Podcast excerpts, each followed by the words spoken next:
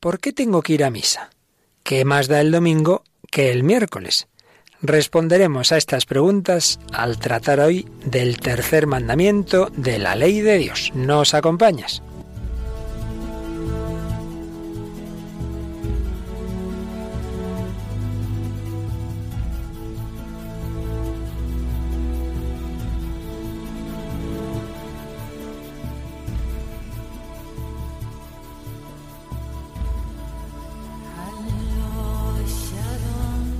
El hombre de hoy y Dios, con el padre Luis Fernando de Prada.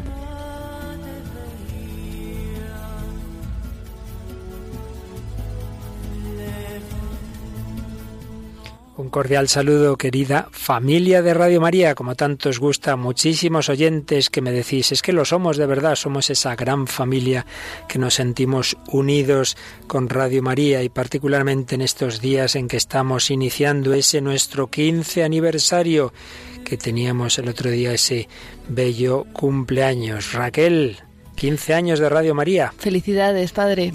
Y a ti, que eres parte también de esta gran familia, de este gran proyecto. Y a todos los oyentes también. Claro que sí, es esta la gran familia de los hijos de Dios en Radio María.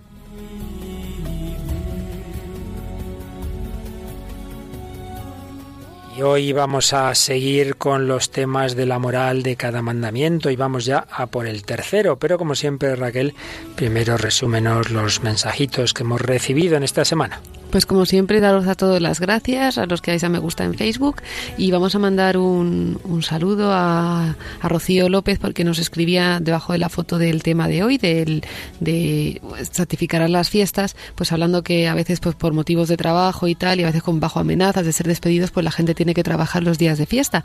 Luego también Cristian González que nos dice que qué palabras más bonitas dedicadas al día eh, primer y octavo día de una semana de siete días en el que Cristo ha vencido la muerte y nos ha hecho partícipes de su vida inmortal. Bueno, como hace alusión a esas palabras tan bonitas, lee a nuestros oyentes las palabras que has puesto en la, en la foto a anuncio en Facebook del programa de hoy. Oh Señor, Gracias por el día domingo que nos recuerda el domingo sin ocaso en que viviremos contigo eternamente en el cielo. ¿Y de dónde has sacado la frase? Pues tengo que decir que no lo recuerdo. Vamos, que te la has inventado tú. No, no, seguro que no me la he inventado porque a mí no se me ocurren cosas tan bonitas. Pero sí, venía entre, entre, entre paréntesis, entre no, comillas. entre comillas, supongo que será una frase de alguien, de algún santo, imagino. Sí, pero sí. no sé de quién. Viviremos contigo en el cielo. Y luego también mandar un saludo a Consuelo Angulo que nos te hace una pregunta, padre. Y, y, bueno, a ver si le puedes decir una película que tenga un enfoque correcto sobre la persona humana, su dignidad y que muchas gracias y que el programa es estupendo. Bueno, bueno. Pues la verdad es que películas, gracias a Dios, hay, hay muchas, ¿no? De las antiguas clásicas, muchísimas. Hombre, una clásica que a mí me encanta es Qué bello es vivir. Qué bello es vivir de bueno, Frank. Capra, como que no. Sí, sí, ay, sí, estaba pensando No, no, otra, otra no, la vida es bella, Eso, que- eso. que ya también Que seguramente que alguien también se ha equivocado en casa. Sí, que- bueno, también, ¿eh? Las dos películas tienen un trasfondo de valoración de la dignidad humana, claro que sí, ¿eh? Claro que sí, mucho, mucho. Eh, pero qué como- bello es vivir de una manera Pero que muy- bello vivir, claro, con un, un trasfondo católico más explícito que en, que en La vida es bella, pero ambas con esa valoración de la persona humana y de lo que vale cada vida humana. Toda vida humana es importante e irreemplazable, que es el mensaje de que bello es vivir, ¿verdad? Si no hubiera vivido aquel protagonista, pues cómo hubieran cambiado las cosas a peor. Son películas preciosas. Hombre, y si ya nos vamos a estas cosas que pasan hoy día de la manipulación genética y tal, hay dos películas que hacen alusión al tema que no están mal. Gattaca, Sí. es un clásico en este tema ya también, ¿verdad? Y La Isla, del 2005, poco peculiar, pero que está bien en el sentido de hacer ver que aunque quieren ahí crear hombres de reserva con manipulación genética, no dejan de ser personas con, con alma, con espíritu, con, con deseo, eh, como todos los demás. Pues, pues sí, pueden ser películas útiles para todo esto. Muy bien, Raquel, pues muchas gracias. Comenzamos nuestra edición 109 en que vamos a seguir avanzando en estos temas de la moral cristiana.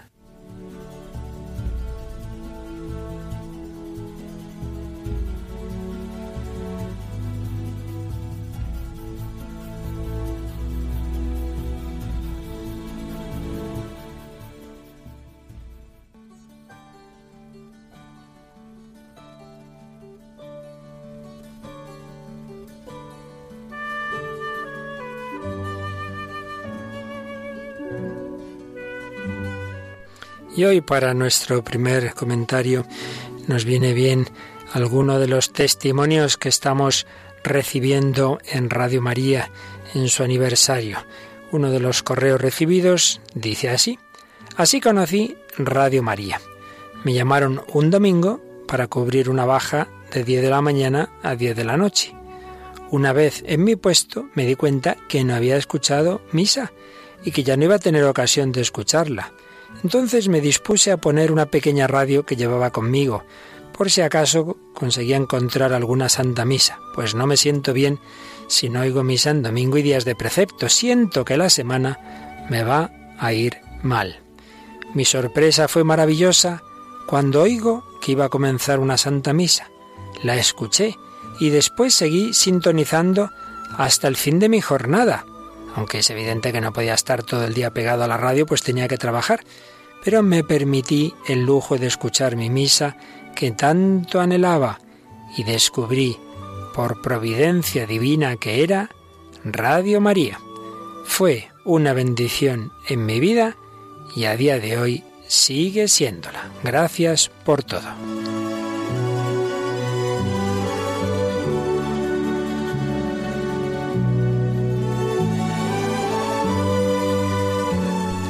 Y otro testimonio que hemos recibido, no voy a dar muchos datos, pues nos pide guardar el anonimato. Nos lo escribe una persona que hace eh, tiene un coche con el que hace una serie de servicios de, transporte a modo de taxi y nos cuenta que hace años trasladaba a unos clientes de una localidad a otra, no había desayunado, era muy tempranito y habían salido muy temprano y la vuelta pues quería llegar a su casa a comer y tampoco había tomado nada, con lo cual pues iba con mucho sueño. Y nos escribe, iba escuchando la radio, el programa Los 40 Principales, música muy movida, y en el trayecto me dormí al volante. Cuando desperté, en milésimas de segundos, pude reconducir el brusco volantazo y enderecé la dirección sin percatarme de lo sucedido. Lo que estaba escuchando pasó a otra radio distinta. Era otra radio que en ese momento no identifiqué y en la que una persona decía hay que encomendarse al manto de la Virgen María. Fueron momentos muy confusos. Me había pasado algo muy extraño. Estaba dormido escuchando un programa y de repente despierto aturdido y escucho esta frase. Cuando comenté lo sucedido, para unos era pura coincidencia, por zonas cambian las frecuencias, para otro era un milagro en que la Virgen María quiso protegerme de un accidente. El caso es que desde ese día escucho a diario Radio María. ¿Ha crecido mi fe? Sin duda yo creo cada vez más que la Virgen quiso salvarme de un accidente.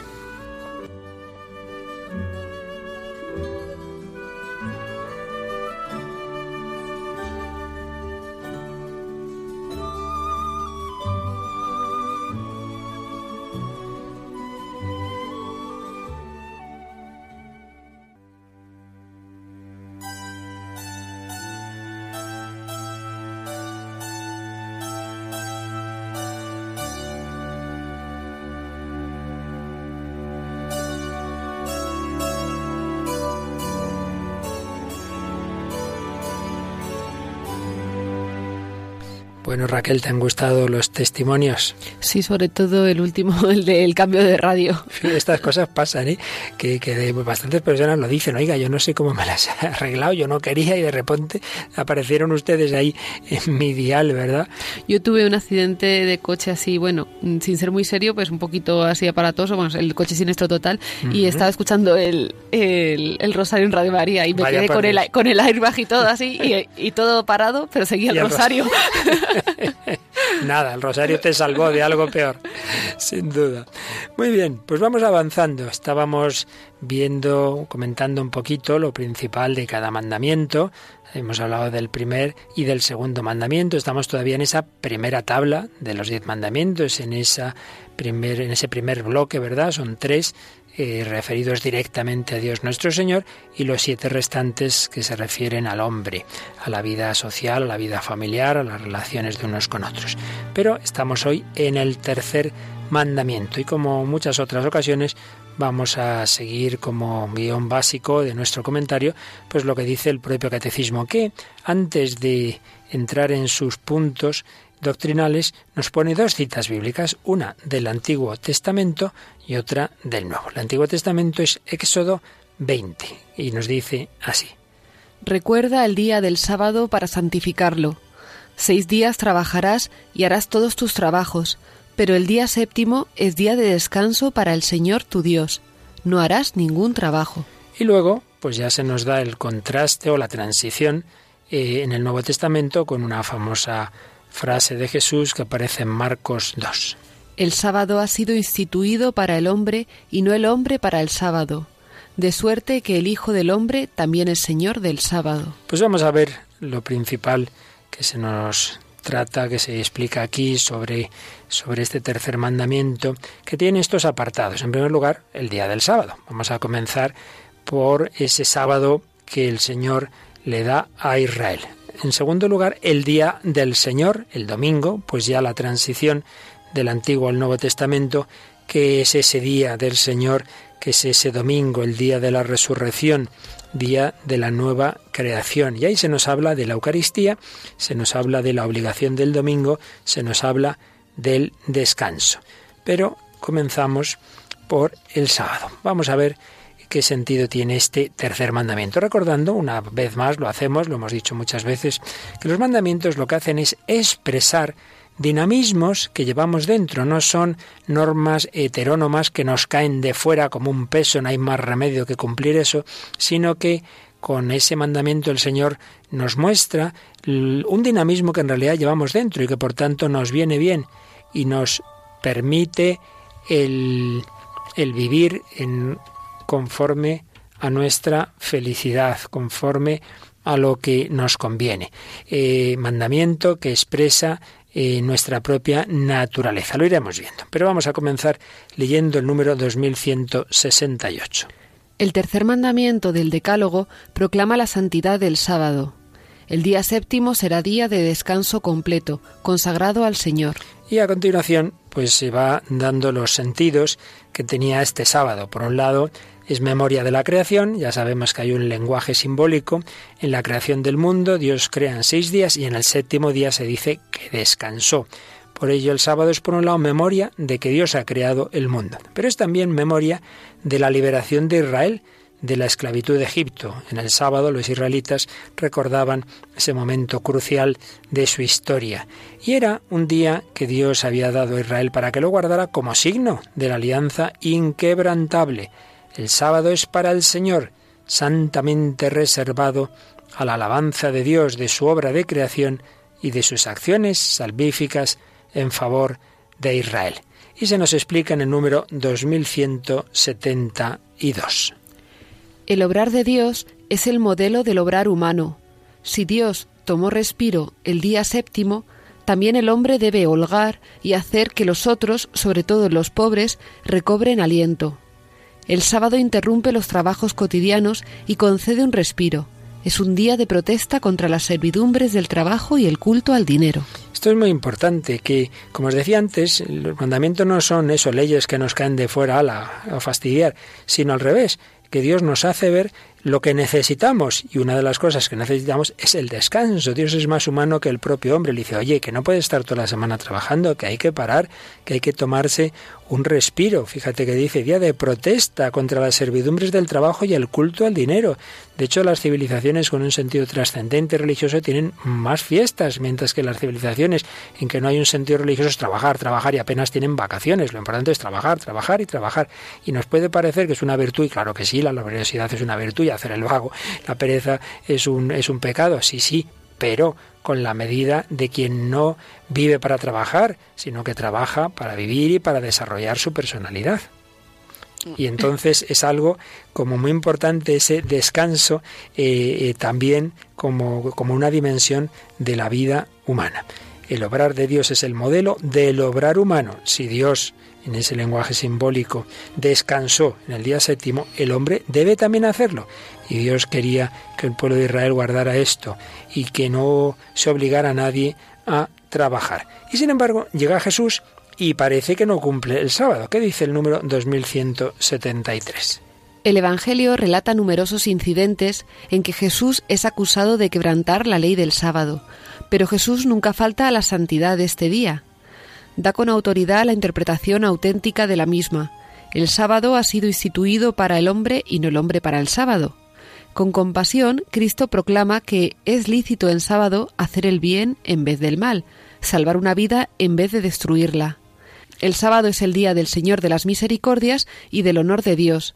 El Hijo del Hombre es Señor del sábado. Pues sí, eh, es muy importante eh, esa, esa, interpretación que va haciendo Jesús de todos los mandamientos, eh, que no va contra ellos, pero nos da su sentido profundo. Y es que todo en esta vida, y claro, también lo religioso, se puede tomar de una manera viciosa, de una manera equivocada. Y todos conocemos pues ese peligro que es el fariseísmo, que es quedarse en la letra de las cosas y no ir a su espíritu. Jesús contra lo que iba era contra esa interpretación legalista, que por cumplir ese sábado podía dejar a una persona eh, sin salvar, sin curar, querían que Jesús no hiciera milagros en sábado, etcétera, etcétera. Pues no, el sábado se ha sido instituido para el hombre, ya lo hemos dicho, para su descanso, para su bien, y no el hombre para el sábado todo se acaba estropeando cuando lo tomamos en ese planteamiento legalista. Lo mismo nos puede pasar a nosotros con los mandamientos de la ley de Dios o de la Iglesia. Eh, personas que se ponen muy nerviosas si un viernes de cuaresma han tomado un trocito de jamón y que, sin embargo, pues a lo mejor no, pisan la Iglesia en todos los domingos y dicen, bueno, pues a ver qué, qué, qué le pasa, por qué se fija tanto en este detalle. Y no digamos que están poniendo verde al vecino, ¿no? Y eso no les da ningún reparo de conciencia. Yo con estas cosas de, que estamos hablando del descanso, del domingo y tal, me estaba acordando de lo de la historia, vamos, lo que es la anécdota que se cuenta sobre Domingo Sabio, el, el niño de San Juan Bosco, San Juan Bosco sí. que, que, cuando decían que si le dijeran que se fuera a acabar el mundo ya o que se fuera a morir, no sé cuál era la pregunta, que qué haría, y, todos los niños pues contestaban como, pues yo me pondría a rezar, no sé qué, y él dijo, pues yo seguiría jugando porque era la hora del recreo, algo así, que también se bendice al Señor haciendo lo que hay que hacer y a lo mejor no haciendo nada ese día, disfrutándolo con la familia, con lo que sea, ¿no? Que también tenemos que tener ese sentido eh, religioso de, del, del, descanso y del, y del Día del Señor, ¿no? Que muchas veces nos saltamos a la torera. Sin duda. Pues el Señor, con ese día del sábado, quería, por un lado, que dedicáramos especialmente a Dios, un día de la semana, quería también que tuviéramos ese descanso, que no nos obsesionáramos con el trabajo, y Jesús lo que hace es darle, por un lado, ese sentido verdaderamente humano al sábado, no, ser esclavos de la letra de la ley, sino darse cuenta de ese sentido para el bien del hombre, pero también cuando Jesús dice el Hijo del Hombre, el Señor del sábado, aquí hay mucha tela escondida, ¿eh? que uno muchas veces quizá no se da cuenta. Diciendo eso, Jesús está poniendo al nivel divino, porque el sábado es el día de Dios. Entonces, decir que el Hijo del Hombre, el Señor del sábado, solo podía decirlo el Hijo de Dios. Y hay otra interpretación muy bonita, Raquel, que recuerdo haberle leído al Papa Benedicto XVI, no sé si en el libro Jesús de Nazaret o en alguna catequesis, y es que si el sábado es el día de descanso, decía nuestro sábado es el Señor, es Jesús, el Hijo del Hombre, el Señor del sábado. ¿Qué quiere decir? Que el descanso del cristiano es Cristo. Venid a mí los que estáis cansados y agobiados, y yo os aliviaré. Bonita, ¿verdad? Súper bonito. Y además es que para todos los que estamos cansados. Pues ya lo que tienes que hacer. Te vas a la capilla y, y a ahí rezar. a rezar y a descansar en el sagrario, ¿verdad? A poner la cabeza en el corazón de Jesús. Es el mejor descanso. Así pues, tomarnos en serio, tomarnos en serio este sentido del sábado que se iba a convertir enseguida en el domingo, en el domingo el día del Señor. Vamos al número 2174. Jesús resucitó de entre los muertos el primer día de la semana. En cuanto primer día, el día de la resurrección de Cristo recuerda la primera creación. En cuanto octavo día, que sigue al sábado, significa la nueva creación inaugurada con la resurrección de Cristo. Para los cristianos vino a ser el primero de todos los días, la primera de todas las fiestas, el día del Señor el domingo. Muy importante este texto. Es el primer día de la semana porque recuerda esa primera creación. Dios ha creado el mundo, pero más importante es la nueva creación que empieza con la resurrección de Cristo. Dios ha recreado todo. Y en cualquier caso, para nosotros los cristianos, viene a ser el primero de todos los días. Y se cita aquí un texto de San Justino, de San Justino, eh, uno de los mm, padres y mártires de los primerísimos tiempos, muere en el siglo II, y que dice lo siguiente, cuenta lo siguiente. Nos reunimos todos el día del sol, porque es el primer día, en que Dios, sacando la materia de las tinieblas, creó al mundo ese mismo día, Jesucristo, nuestro Salvador, resucitó de entre los muertos. De nuevo aquí aparecen esos dos sentidos. Por un lado, eh, la nueva creación es el primer día en que Dios creó el mundo, pero por otro lado, la nueva creación, la resurrección de Cristo, ese cuerpo que estaba muerto, ha resucitado. Y así, el domingo se convierte en la plenitud del sábado. Como todo lo demás del Antiguo Testamento estaba orientado al Nuevo, estaba orientado a Jesucristo. Todo era preparación de lo que iba a tener su plenitud en Jesucristo. Así nos lo explica el 2175. El domingo se distingue expresamente del sábado, al que sucede cronológicamente cada semana, y cuya prescripción litúrgica reemplaza para los cristianos. Realiza plenamente en la Pascua de Cristo la verdad espiritual del sábado judío y anuncia el descanso eterno del hombre en Dios, porque el culto de la ley prepara el misterio de Cristo y lo que se practicaba en ella prefiguraba algún rasgo relativo a Cristo. Y de nuevo una cita de uno de los primeros padres apostólicos, mártir también, San Ignacio de Antioquía. Los que vivían según el orden de cosas antiguo han venido a la nueva esperanza, no observando ya el sábado, sino el día del Señor, en el que nuestra vida es bendecida por Él y por su muerte. Y en el número 2176 es donde se explica algo a lo que antes hacíamos alusión, como el mandamiento lo que hace es regular algo que en el fondo llevamos en el corazón. La celebración del domingo observa la prescripción moral inscrita en el corazón del hombre de dar a Dios un culto exterior, visible, público y regular bajo el signo de su bondad universal hacia los hombres. El culto dominical realiza el precepto moral de la antigua alianza, cuyo ritmo y espíritu recoge celebrando cada semana al Creador y Redentor de su pueblo. Es decir, que podemos aquí hablar de tres niveles. Un primer nivel común a todos los hombres, común a todos los hombres, todo hombre, toda religión, toda cultura, pues intuye esa presencia de Dios, ese Dios creador, Claro, según la religión han conocido más o menos pues quién era ese creador, pero siempre ha habido ese sentido de Dios y que le ha llevado al hombre a dar un culto de un tipo o de otro. Entonces, en primer lugar, ese nivel común con toda la humanidad religiosa de querer eh, agradecer a Dios el don de la vida, de alabar al Dios que ha creado el mundo, de venerarle, de reverenciarle. Segundo, es el paso del Antiguo Testamento, como ese Dios eh, al que se veneraba como creador actúa en la historia y ha actuado pues de muchas formas, particularmente en esa liberación de Israel, eh, de sacándole de Egipto y entonces recibiendo ese mandamiento del, de, de santificar el sábado que recibió Moisés en el Sinaí. Pero tercero, todo ello apuntaba a la plenitud del culto en Cristo, lo que sería ese sentido religioso amplio de toda la humanidad, lo que sería ese sábado, ese sabbat judío, iba apuntando al domingo. ¿Qué, qué significa domingo? Día del Señor, Dominus, dies Domini, el día del Señor. Yo muchas veces, Raquel, eh, dando clases en otras circunstancias de mi vida a alumnos pues que no estaban nada cercanos a la fe cristiana, decía, mira, creáis o no, si uno quiere entender el mundo en el que vivimos, hay que saber algo de cristianismo, porque es que si no, hasta los días de la semana, las palabras, los nombres, bueno, prácticamente yo que diría el 80 o 90% de la cultura occidental y desde luego española es incomprensible sin la fe. Por ejemplo, ¿qué día, qué día que, os gusta más? Eh? Pues el sábado, el domingo. ¿Y qué significa domingo? Pues significa día del Señor. ¿Y quién es el Señor? Pues Jesucristo. Así que hasta eso, ese, ese día tan importante que en muchas lenguas, en el inglés no, en inglés se ha quedado con el día del sol, Sunday, pero nosotros sabemos que el verdadero sol es Jesucristo. Dies Domini, el domingo, plenitud del sábado. Por ello, se realiza ahí ese deseo que en el fondo está en el corazón del hombre de agradecer a aquel que le ha dado la vida. Y nosotros sabemos que ese es Jesucristo. Pues bien, vamos a ver este deseo, este sentido religioso y este tomar en serio este mandamiento en una famosa película. Pues sí, hablamos de un clásico que ya hemos hablado alguna vez de él, es Carros de Fuego. Es una película británica del año 1981, dirigida por Hugh Hudson. Se llevó bastantes Oscar, entre ellos el de, el de Mejor Película.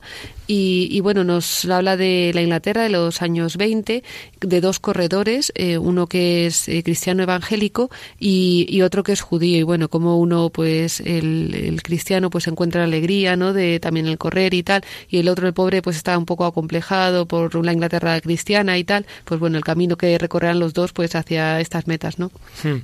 Y ¿Por qué tiene esto que ver con el domingo? Pues tiene que ver que el cristiano escocés, concretamente, que bueno, es una película histórica, ¿no? Lo, has dicho, esto es muy interesante. Sí, no, no. Son dos personajes eh, conocidos en Inglaterra, ya murieron los dos, el judío posteriormente al cristiano. El cristiano era muy, muy célebre, además muy simpático, guapo, con muchas cualidades, pero se tomaba su cristianismo escocés pues muy tenía quizá el peligro a lo mejor de tomarse, bueno, la ventaja y el peligro de tomarse las cosas muy al pie de la letra y le pasaba con este mandamiento del domingo. Entonces él en domingo decía que no, no, que el domingo no corría, que el domingo no hacía nada. Esto aparece en la película.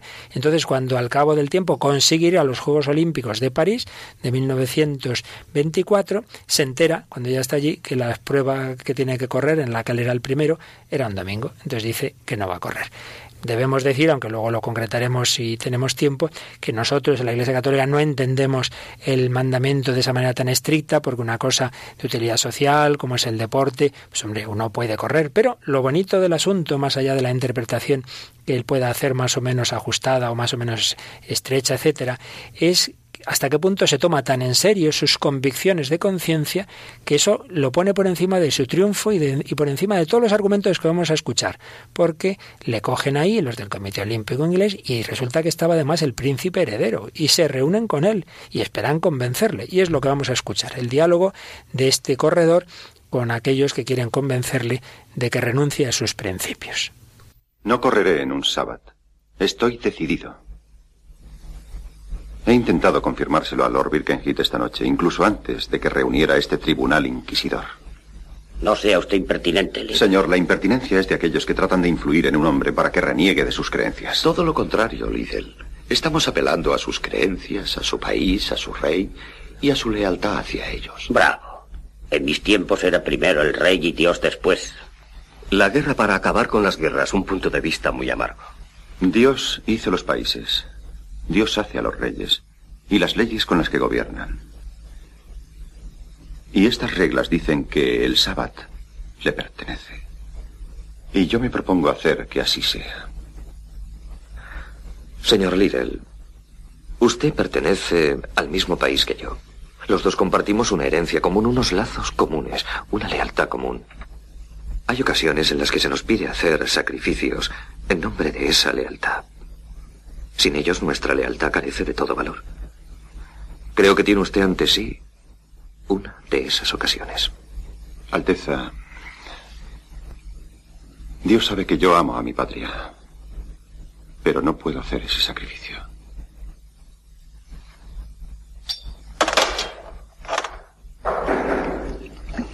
Adelante.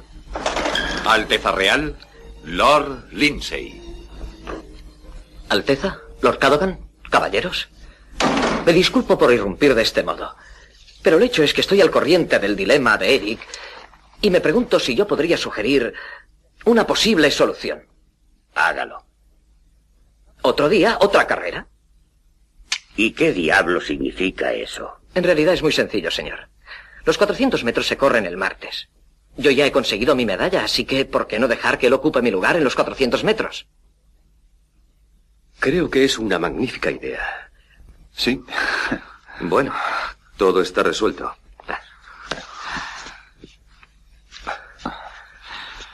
Una situación violenta, George. Hay que dar gracias a Lindsay. Pensé que ese muchacho nos había vencido. Nos ha vencido Birkenhead. Y gracias a Dios que ha sido así. No acabo de comprenderle. Bueno, ese muchacho, como usted le llama, es un hombre de principios y un gran atleta. Su velocidad es parte integrante de su vida, de su fuerza. Y nosotros hemos intentado separar una cosa de la otra. Por el bien de su patria. Ningún bien vale tanto. Y menos que nada un exagerado orgullo nacional. No quiero correr en domingo. Dios antes que el rey. Lidl el desertor. Lindsay cede su sitio a Lidl. 400 metros para el desertor escocés. Huele a fanatismo, dicen algunos. Un hombre de principios, dicen otros. Nos sentimos orgullosos. Bueno, una escena o dos escenas. La parte final es que se están leyendo titulares de periódicos y se me ha olvidado hacer una aclaración que ha podido desconcertar como me desconcertó a mí cuando vi la escena. Y es que dice, no voy a correr en sábado. Entonces digo, pero bueno, este no era cristiano, parece judío. Y es que en la traducción que se hace la, de la película se dice sabbat simplemente como descanso, descanso dominical, cumplir el, el, el descanso propio del domingo. Es el cristiano, no es, no es el judío el que está hablando.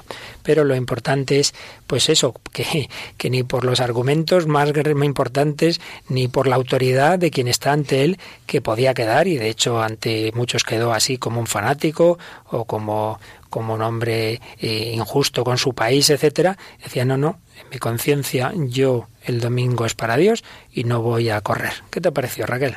Pues a mí me deja con la duda de que no sé si hizo bien, porque no sé lo que espera Dios de nosotros, porque yo entiendo que para un corredor debe ser un placer correr, o sea, debe ser como una cosa, no lo sé, o sea, no, yo no lo vería como un trabajo, pero no lo sé.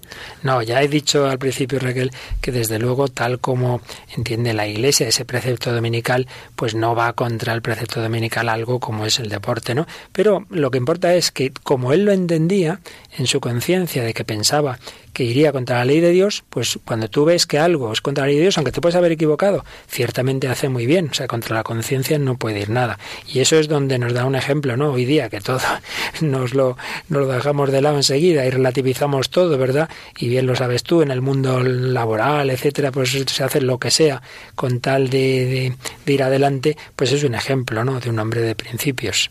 Sobre todo, pues, pues sí que al final el, pues el dinero siempre está un poco de fondo, ¿no? Y hacemos lo que sea sea, yo lo que estaba pensando, digo, ¿cuántas cosas dejamos para ir a trabajar? ¿Cuántos madrugones? ¿Cuánto tal? Y luego cualquier pequeña cosita que, pues vamos a quedar para rezar, vamos a tal, a las 10, a las 10 de la mañana un yo qué sé, y nos cuesta tanto, ¿no? Ahí me, me, me, denuncia mucho, ¿no? Mi propia, mi propia vida, el que pienso, ah, yo no estoy apegada al dinero, ni al trabajo, ni nada. Digo, pero ¿y los sacrificios que hago yo por el trabajo, por el dinero?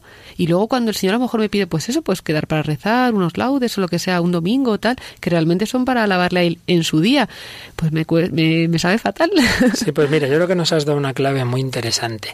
Cuando ya digo que nosotros entendemos, la Iglesia entiende el precepto dominical con una flexibilidad, pero es verdad que lo mejor es comparar con cómo aplicamos esa flexibilidad o no para otros temas. Y es que me estoy acordando de haber leído en alguna ocasión un viejecito que decía, yo les pido a mis hijos que me lleven a misa el domingo, dice, no, no, papá, que estás mal, que estás cansado, que no puede ser, pero para llevarme a cobrar la pensión me sacan enseguida al banco. Para que veas. Eso, de eso, para eso no estoy malo, ¿verdad? Y entonces, claro, uno tiene que preguntarse, realmente hoy tengo una excusa y tal, ¿qué haría si me ofrecieran un tal cantidad de dinero, un partido estupendo, ¿saldría o me quedaría en casa? Diría, no, no, que no puedo. Porque si para el otro sí, hombre, entonces ya es un poco sospechoso, ¿verdad? Será vagancia. Sí, yo creo que sí, que no hay excusa para eso. y por desgracia, como nos han señalado los últimos papas, pues se está perdiendo, claro, al secularizarse la sociedad, se está perdiendo el sentido del domingo, que ante todo es eso, día dedicado al Señor y luego, como veremos, también día de, que debemos aprovechar para buenas obras, para la familia, para la lectura tranquila, para la oración, para la caridad, y se van quedando en días vacíos. Sabes que este psiquiatra que tantas veces hemos citado, Víctor Frankel, hablaba de la neurosis dominical ¿Por qué? Porque el hombre está acostumbrado a trabajar, llega el fin de semana, qué bien, qué bien, qué bien, qué bien, y acaba el domingo y el hombre está vacío. ¿Qué, he hecho en este, en este día? Ni me he llenado de Dios, ni me he llenado de nada que valga la pena y mañana otra vez a trabajar. Y decía Víctor Frankel que era uno de los momentos más críticos de la semana y donde había más suicidios, el domingo por la tarde, fíjate, la neurosis dominical. Pues nos traes una canción precisamente que habla del domingo, pero me temo que no en ese sentido del culto cristiano, ¿verdad? No, he traído pues un poco una, una representación de lo que puede ser un domingo pues en la cultura actual, ¿no? Y bueno, el grupo es Sidoní, que es eh, un grupo español eh, de Barcelona, que empezó en el año 97 y bueno, en el 2007 pues sacan esta canción que se llama Mi canción del domingo. Y bueno, así de una forma un poco poética, pues va, va narrando pues el domingo tal. Y yo es que hay unas palabras que me han llamado un poco la atención así que que habla sobre, dice, me despido del pobre portal, creo que tu nombre es Elena y me quedo solo otra vez en la santa tarde de las penas. Y digo, es tan representativo, digo, de tanta gente ahora mismo que el domingo es el día de recuperarse de la, de la noche del sábado y es un día perdido, muchas veces pues, pues eso, pues con engaños de la noche, de que vas con unas, con, con unas eh, expectativas de lo que te vas a y tal, y luego al final pues, pues bueno, pues toda la pobreza que hay en el mundo de la noche, ¿no? Y luego pues es el levantarse a la realidad de que pues que la vida es lo que es y que y que evidentemente lo que se puede ofrecer una noche no nos va a dar la felicidad. Pues un poco pues eso. la canción confirma lo que decíamos de Víctor Frankl ¿eh? la santa tarde de las penas la neurosis dominical. La escuchamos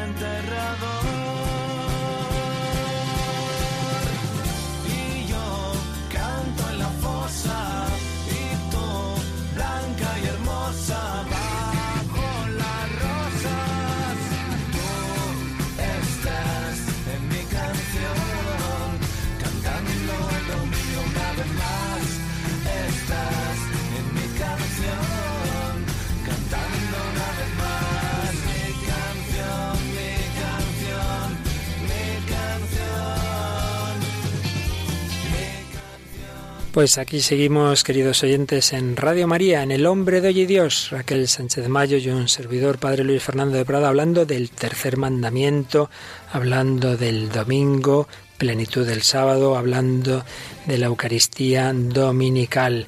Y Raquel, tú sabes que ha habido muchos cristianos que han muerto precisamente por celebrar la Eucaristía. En las catacumbas de San Calisto en Roma te suelen explicar que estaba prohibido, estaba prohibido celebrar el culto cristiano y justamente encontraron ahí celebrando la Eucaristía al Papa San Calisto con sus diáconos, con un grupo de cristianos. ¿Qué hacéis aquí? Esto está prohibido. Y respondieron, nosotros no podemos vivir sin Eucaristía. Qué bonito. No podemos vivir sin Eucaristía, ya mismo los mataron.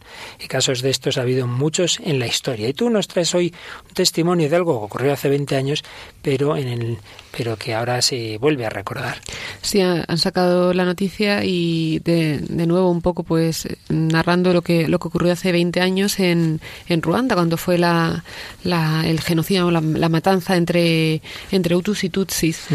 Y, y, bueno, pues estaba presente allí una realidad que es el camino neocatecumenal y bueno, pues sacerdotes y tal pues han narrado lo que lo que pasó. Eh, y, y bueno, pues muchísimos mártires religiosas, religiosas, sacerdotes, familias y como una de las cosas que, que, que narraban es cómo se reunían, ¿no? Dentro de toda esta barbarie, ¿no? En que había muertes todos los días, cómo se reunían para las celebraciones de la Eucaristía y de la palabra, incluso a veces eran por eso acusados, ¿no? De, de, que hacían, pues, como reuniones contra el régimen y tal, y lo que hacían era esto, ¿no? De reunirse para, pues, para la celebración que fuera, ¿no? Tanto de la Eucaristía como de, pues, como la celebración de la palabra. Luego también, según estabas hablando ahora de, de los, de los, de las catacumbas de los mártires de los primeros siglos, estaba pensando también en la iglesia en China, ¿no? También cuántos problemas tienen también para reunirse para la Eucaristía y cómo siguen haciendo un poco catacumbas 2.0, o sea, porque lo están haciendo ahora, o sea, no es, no es no hay que irse tan lejos, ¿no? Ciertamente. Pues de nuevo insistimos, no es que sea un mandamiento que porque está mandado hay que hacerlo, sino que el mandamiento expresa una necesidad. Es como, podemos poner este ejemplo, Raquel, niño pequeño que al principio hay que decirle todo y hay que expresarle todo. Tienes que lavarte las manos, tienes que lavarte los dientes, tienes que comer. Cuando sea mayor nadie tendrá que recordarle eso porque será consciente de que es una necesidad verdadera la higiene, higiene de las manos, de, las, de los dientes, es una necesidad el comer, que si no lo hace, pues evidentemente eso va a afectar a su salud. Pues algo así, la Iglesia con el mandamiento no recuerda, tu alma necesita alimentarse de la palabra de Dios, del cuerpo de Cristo, necesitas unirte con los hermanos, necesitas celebrar con ellos la fe, necesitas celebrar la pasión, muerte y resurrección de Jesucristo, así aumenta la fe, así vas avanzando. Si no lo haces, o muere tu alma del todo, pecado mortal, o al menos pues se queda ahí escuchimizada, ¿verdad? No avanza lo que debía. El mandamiento expresa lo que es una necesidad verdadera. Y lo que nos ha dicho Jesús, si no coméis la carne del Hijo del Hombre, no bebéis su sangre, no tendréis vida en vosotros. Jesús nos expresa la necesidad. Lo que hace el mandamiento es concretar que para que nos alimentemos conforme a lo que Jesús nos ha dicho, necesitamos acudir a esa fiesta, a esa celebración de la Eucaristía. Así nos lo dice el Catecismo en el número 2177. La celebración dominical del día y de la Eucaristía del Señor tiene un papel principalísimo en la vida de la Iglesia. El domingo en el que se celebra el misterio pascual, por tradición apostólica, ha de observarse en toda la Iglesia como fiesta primordial de precepto. Es una cita que el Catecismo hace al Código de Derecho Canónico, como la fiesta principal semanal que tenemos es este, el domingo. Luego se recuerda que hay otros días que llamamos de precepto, ¿verdad? Navidad, Epifanía, Ascensión, etcétera. Pero el sentido es este. Eh, necesitamos, necesitamos alimentarnos de Cristo resucitado. Bueno, ¿y por qué no el miércoles? Mire, es que usted a mí me gusta ir a misa los miércoles, sí, pero es que Jesús resucitó el domingo no el miércoles, ¿verdad? Y como, por otro lado, Jesús no ha instituido una religión individualista, cada uno se relacione conmigo como quiere, cuando quiera, sino una familia, pues la familia se reúne en determinados días. Tú imagínate, Raquel, que te llama tu madre y te dice, oye, acuérdate que este domingo celebramos el cumpleaños de papá, venir todas las hijas, que nos juntamos, y tú dijeras, no, no, yo voy el jueves, la otra va el viernes, la otra, pero hombre, que nos juntamos toda la familia. Pues no, no, cada uno a su bola. Pues es lo que nos pasa hoy día. Somos individualistas, yo rezo a Dios cuando quiera, pues Jesús quiere que formemos la iglesia que formemos una familia. Además, esta experiencia es mucho más bonita cuando sales a un sitio de fuera de conocido y a mí me ha pasado de estar en otro país y pues eh, tener la experiencia de la comunidad cristiana los domingos, que a lo mejor en sitios donde la gente no va tanto a misa diario, bueno, un poco más descristianizado, el domingo te encuentras con mucha gente, eh, compartes la fe, hay una unidad en la oración, aunque no sepas el idioma, pues bueno, pues los signos y tal. O sea, es tan importante desde reunirnos el domingo como comunidad cristiana para, para reconocernos unos a otros como hermanos, tanto también pensaba en la unidad en los signos dentro de la Eucaristía. Claro, claro, claro que sí. Es otro motivo que hay que tener en cuenta. Por un lado, repetimos, necesitamos alimentar nuestra alma, palabra de Dios, sacrificio de Cristo, cuerpo de Cristo, la Eucaristía, pero por otro lado, nos tenemos que ayudar mutuamente en la iglesia, donde estén dos o tres reunidos en mi nombre, ahí estoy yo en medio de ellos. Por ello, nos tenemos que unir, nos tenemos que juntar, y qué día mejor que el día en que empieza realmente el cristianismo, que es el domingo, día del Señor, el día en que Jesús resucitó. Y esto no es un invento del siglo XIII, esto se remonta a los inicios del cristianismo, así lo dice el 2178. Esta práctica de la asamblea cristiana se remonta a los comienzos de la edad apostólica. La carta a los hebreos dice no abandonéis vuestra asamblea como algunos acostumbran a hacerlo, antes bien, animaos mutuamente. Se cita también en un texto de los Hechos de los Apóstoles capítulo 2, 42-46, donde se habla de cómo los cristianos se reunían para la fracción del pan.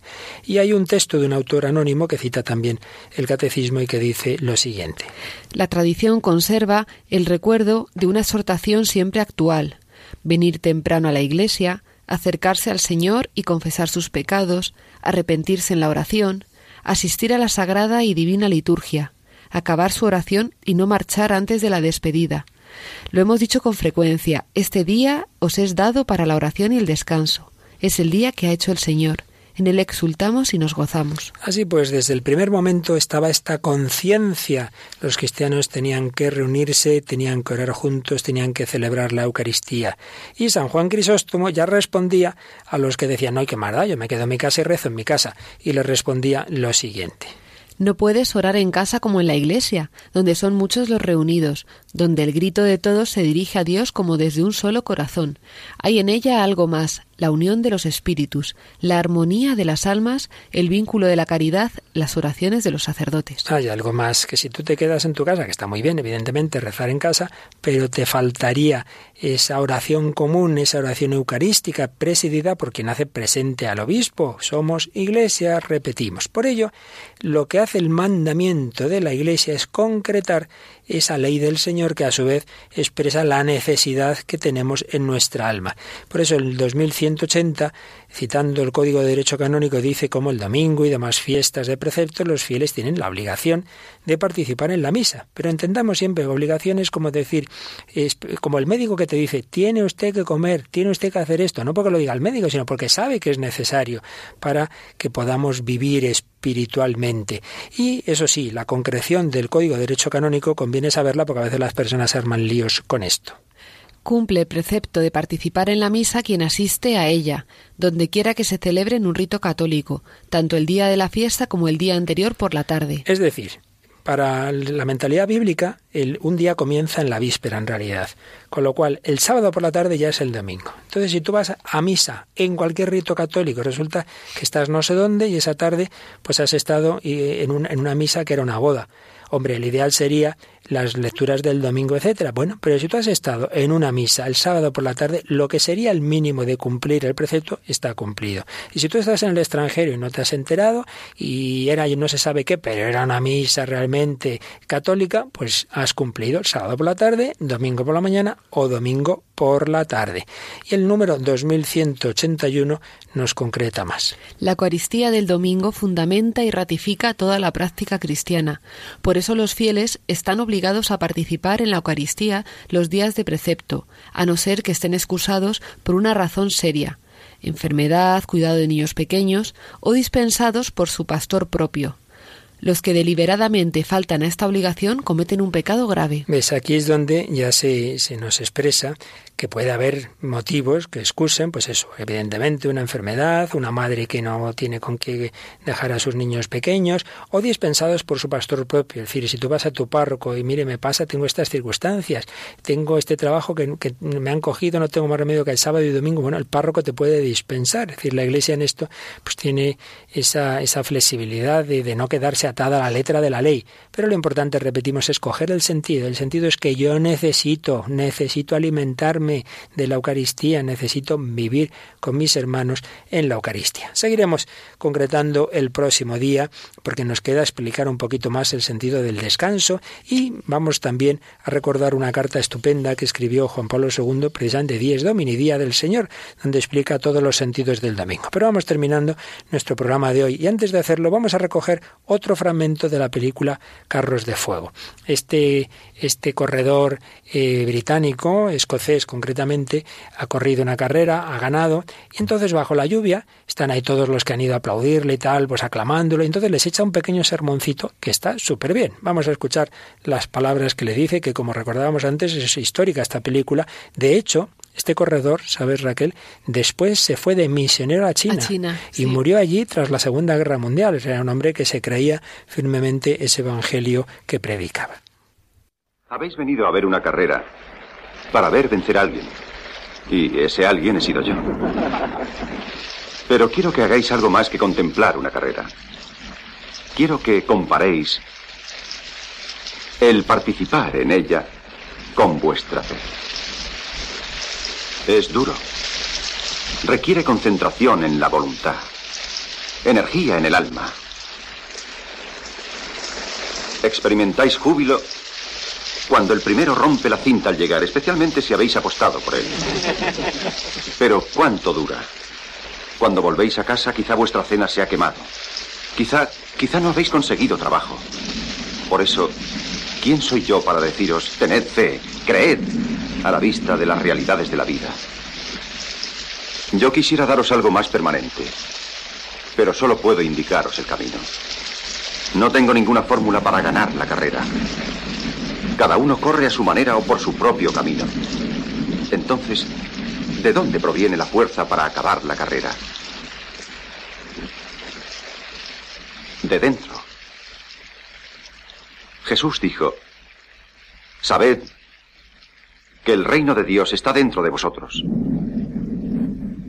Si me buscáis de corazón, tened la seguridad de que siempre habréis de encontrarme. Si os comprometéis al amor de Cristo, entonces participaréis en la verdadera carrera.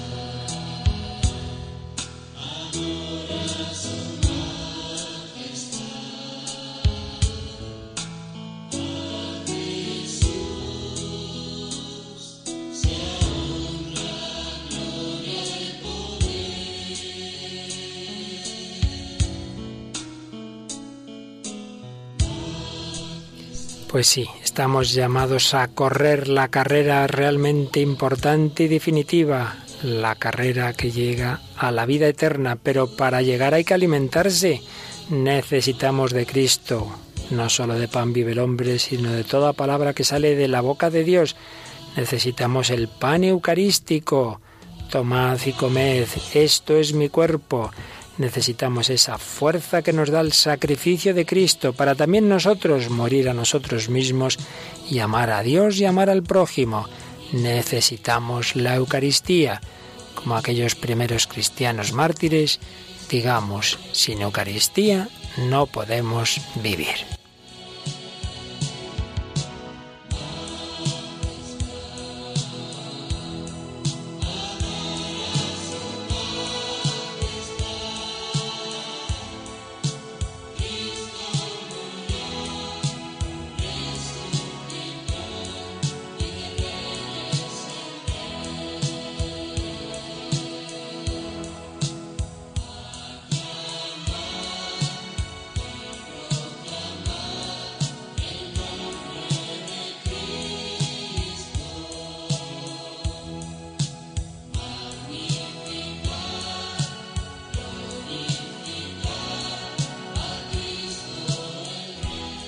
Esa carta Dies Domini de Juan Pablo II, que ya comentaremos el próximo día. Decía el Santo Padre, es de importancia capital que cada fiel esté convencido de que no puede vivir su fe con la participación plena en la vida de la comunidad cristiana sin tomar parte regularmente en la asamblea eucarística dominical. El cristiano se siente solidario con los otros hombres al gozar del día del reposo dominical, pero al mismo tiempo tiene viva conciencia de la novedad y originalidad del domingo, día en el que está llamado a celebrar la salvación suya y de toda la humanidad. Otras cosas pasarán, pero el domingo seguirá marcando el tiempo de la peregrinación de la Iglesia hasta el domingo sin ocaso.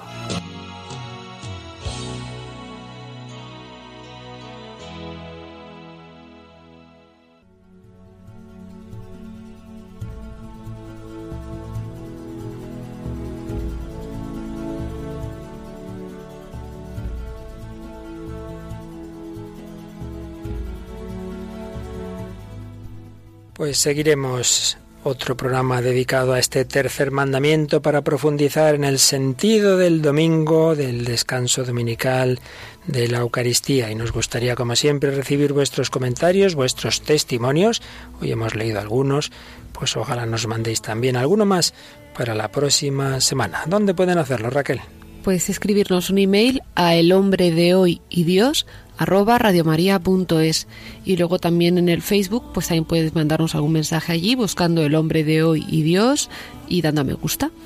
Muy bien, pues muchas gracias a Raquel Sánchez Mayo, a Juan Manuel y François en el control y a todos vosotros, querida familia de Radio María. Seguimos caminando con Cristo hacia el domingo sin ocaso. Que los bendiga y nos volvemos a encontrar en el próximo programa, si Dios quiere.